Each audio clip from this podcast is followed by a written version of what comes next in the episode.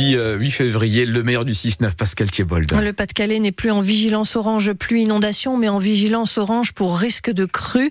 Particulièrement surveillé ce matin la Canche, dont le niveau à Brimeux devrait à nouveau dépasser les 2 mètres dans les prochaines 24 heures. Et c'est une nouvelle fois l'inquiétude pour les habitants des secteurs déjà inondés ces derniers mois, à l'image de Vincent.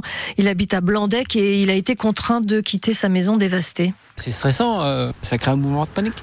Il y a une peur qui s'est installée depuis le mois de novembre où dès qu'il pleut, ça stresse, les annonces font stresser. Et puis euh, il y a des gens, malheureusement, ils ont commencé pour la énième fois leurs travaux et ils ont peur de voir tout repartir à l'eau. Nous, euh, on n'a pas fait de travaux, donc on en reprend une, bah, c'est tout, on en reprend une. On a tout perdu, nous. On ne peut rien perdre de plus. Les pétitions ne suffisent plus. Un vote citoyen sera prochainement organisé à Ersin-Coupigny dans le Pas-de-Calais pour dire oui ou non au projet de centre de stockage de déchets dangereux, amiantes et autres bouts toxiques. Une initiative de la municipalité d'Ersin-Coupigny pour faire pression sur les pouvoirs publics et en priorité sur le préfet du Pas-de-Calais qui tranchera en dernier recours. Nicolas Descamps est adjoint au maire en charge de l'environnement à Ersin-Coupigny. Il revient sur l'intérêt de cette votation. On a eu des démonstrations sur les réunions publiques. On accueille quand même un certain nombre de personnes. On vient, euh, on va dire grogner, on vient s'exprimer, mais je pense qu'il manque une valeur un peu plus dans dur, où on aura un chiffre peut-être plus important, enfin on l'espère, et qui démontrera que la population est vraiment contre, au-delà aussi des motions qui ont été adoptées par les communes, par les agglos, par le département et la région.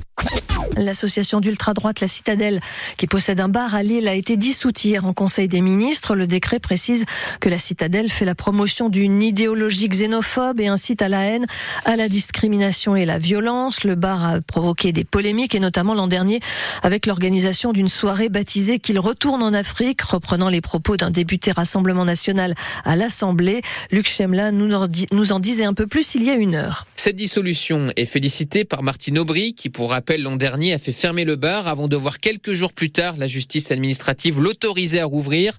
Ceux qui portent des appels à la haine n'ont pas de place dans notre pays, écrit la maire de Lille sur les réseaux sociaux. Contacté par France Bleu Nord, le président de la citadelle dénonce un délit d'opinion et annonce qu'il prévoit une action devant le Conseil d'État pour tenter de suspendre cette dissolution. C'est le dernier club nordiste présent dans la compétition. Valenciennes s'est qualifié hier pour les quarts de finale de la Coupe de France de football. Victoire 2 buts à 1 face au club de National 3 de Saint-Priest. Les Valenciennois ont souffert pendant toute la rencontre, mais l'important, eh bien, c'est la qualification. Rappelle ce matin l'entraîneur du VFC, Ahmed Kantari. Ça fait du bien aux joueurs. Il faut qu'ils puissent aussi profiter des, ondes positives.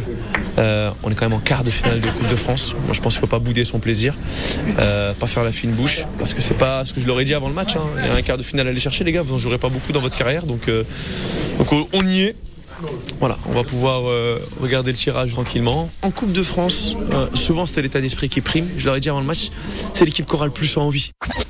Les déguisements se préparent en vue des trois joyeuses, le temps fort du carnaval de Dunkerque dimanche, lundi et mardi prochain.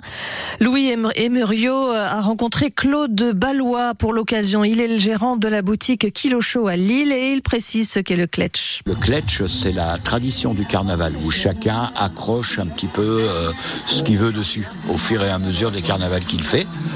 Alors ça peut être des tapis de bière, ça peut être des petites peluches, ça peut être des badges. Voilà, on accroche vraiment tout ce qu'on veut pourvu qu'elle soit décorée. Et là, vous avez prévu quoi comme déguisement pour vous? Ah ça, c'est top secret, ça.